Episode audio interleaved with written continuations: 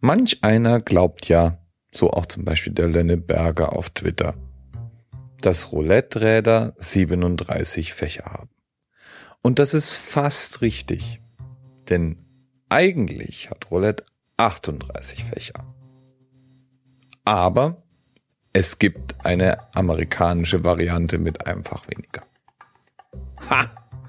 Na, wenn das nicht schon wieder mal völlig nutzloses Partywissen ist, das niemand hören will und auch keinen Menschen interessiert. Aber wir wären ja nicht hier, wenn wir nur das allgemein interessante Wissen haben wollen würden. Wir wollen ja die Info hinter der Info hinter der Info. Richtig? Richtig? Richtig? Ah, fast richtig. Aber Roulette-Spieler interessieren sich wahrscheinlich weniger für die Info hinter der Info hinter der Info als für Geld, Spaß und Glück. Roulette gibt übrigens seit dem 18. Jahrhundert, wahrscheinlich schon davor. Und es taucht in Frankreich, in Kanada und einigen anderen Regionen auf. In, wird von Anfang an fürs Glücksspiel verwendet. Eine der ersten Nennungen in historischen Dokumenten des Roulette-Spiels ist denn auch in einem kanadischen Gesetz, in dem es zusammen mit anderen Spielen schlicht einfach mal verboten wird. Heutzutage gibt es Roulette hauptsächlich in Casinos. Online kann man auch Roulette spielen, sind dann Online-Casinos. Und das Prinzip ist immer dasselbe. Wir haben ein Rad, das sich dreht mit Fächern, 38 oder 37 an der Zahl, und eine Kugel, die gegenläufig gerollt wird und wenn sie dann langsamer wird, irgendwann in eines der Fächer hineinfällt. Diese Fächer sind schwarz und rot im Wechsel und tragen Nummern. Und auf diese Nummern und verschiedene Ergebnismuster kann gesetzt werden.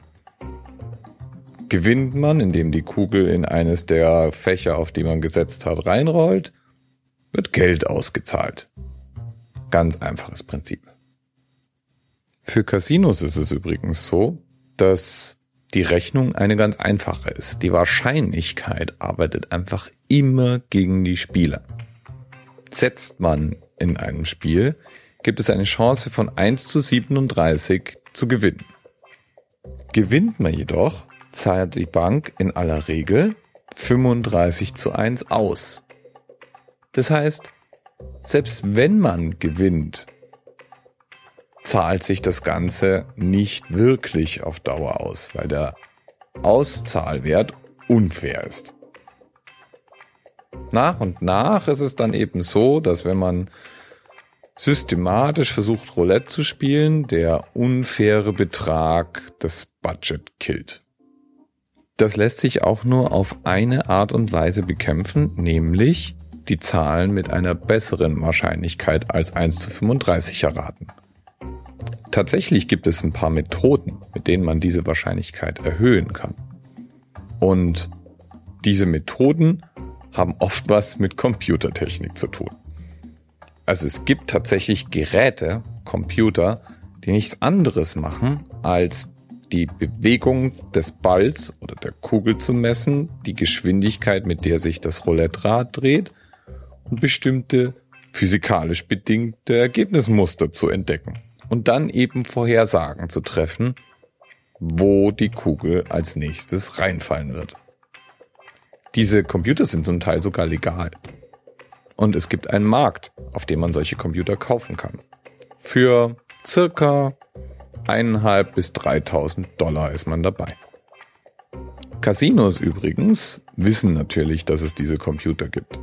Was die machen, ist zu bemerken, wenn jemand eine überdurchschnittliche Ergebnisquote hat. Und dann fangen die Spielleiter an, das Spiel zu variieren. Beispielsweise schneller nach den Wetten zu fragen, den Tisch vorübergehend zu pausieren. Und es gibt sicherlich einige andere Methoden, mit denen die Spielleiter es schwierig machen können, Muster zu erkennen. Irgendwann wird man dann vielleicht auch mal des Tisches verwiesen. Auch das kann passieren. Unterm Strich lohnt sich das für Casinos aber nicht da großen Wirbel drum zu machen, denn die überwiegende Mehrzahl der Spieler spielt eigentlich gegen die Wahrscheinlichkeit und verliert auch überwiegend. Es lohnt sich also in der Regel für Casinos so oder so. Wir Menschen können halt einfach Wahrscheinlichkeiten nicht einschätzen. Wir haben dann Vorstellungen wie, wenn erstmal zehnmal rot gekommen ist, muss das elfte Mal eine schwarze Zahl kommen oder wir glauben, dass wenn wir immer den Einsatz erhöhen, wird beim Auszahlen irgendwann der ganze Betrag wieder zurückfließen. Und wer eben mathematisch und wahrscheinlichkeitsrechnungsmäßig nicht so ganz auf der Höhe ist, der verkalkuliert sich da gerne. Wie so oft gibt es jedenfalls auch um das Roulette-Spiel eine eigene kleine Subkultur. Und es gibt professionelle Roulette-Spieler und es gibt Systeme, wie man professionell Roulette spielt. Und es gibt Webseiten und Wikis und Foren rund um dieses Thema. Falls dich das interessiert und du versuchst reich zu werden mit Roulette spielen, wovon ich übrigens nur abraten kann, entsprechende Links sind in den Episodennotizen. Amüsier dich damit. Ansonsten kann ich eigentlich nur empfehlen, Roulette als das zu sehen, was es wahrscheinlich am ehesten ist Nämlich eine Methode, sich die Zeit zu vertreiben und ein bisschen Spaß zu haben. Mit Wetten. Denn Wetten machen irgendwie Spaß. Natürlich ist da auch ein Risiko mit verbunden. Jedes Mal, wenn wir wetten und vielleicht sogar auch mal ein bisschen Glück haben, gibt unser Gehirn uns einen kleinen Drogenstoß. Und das ist genau, was Spielsucht ausmacht, wenn wir das irgendwann nicht mehr kontrollieren und lassen können. Und es gibt übrigens einen sehr berühmten Spielsüchtigen, der im Casino im Baden-Baden Stunden um Stunden um Stunden Roulette gespielt hat. Und dann später im Verlauf von 26 Tagen seiner damals noch nicht, dann späteren Frau einen berühmten Roman diktiert hat. Die Rede ist von Dostoevsky. Was für ein Themensprung. Tu mir einen Gefallen, Werd bitte nicht spielsüchtig. Mach's für den Spaß. Und amüsier dich über die Subkulturen, die man im Internet dazu finden kann. Die machen nämlich wirklich Spaß, selbst wenn man gar nicht Roulette spielt. Bis morgen.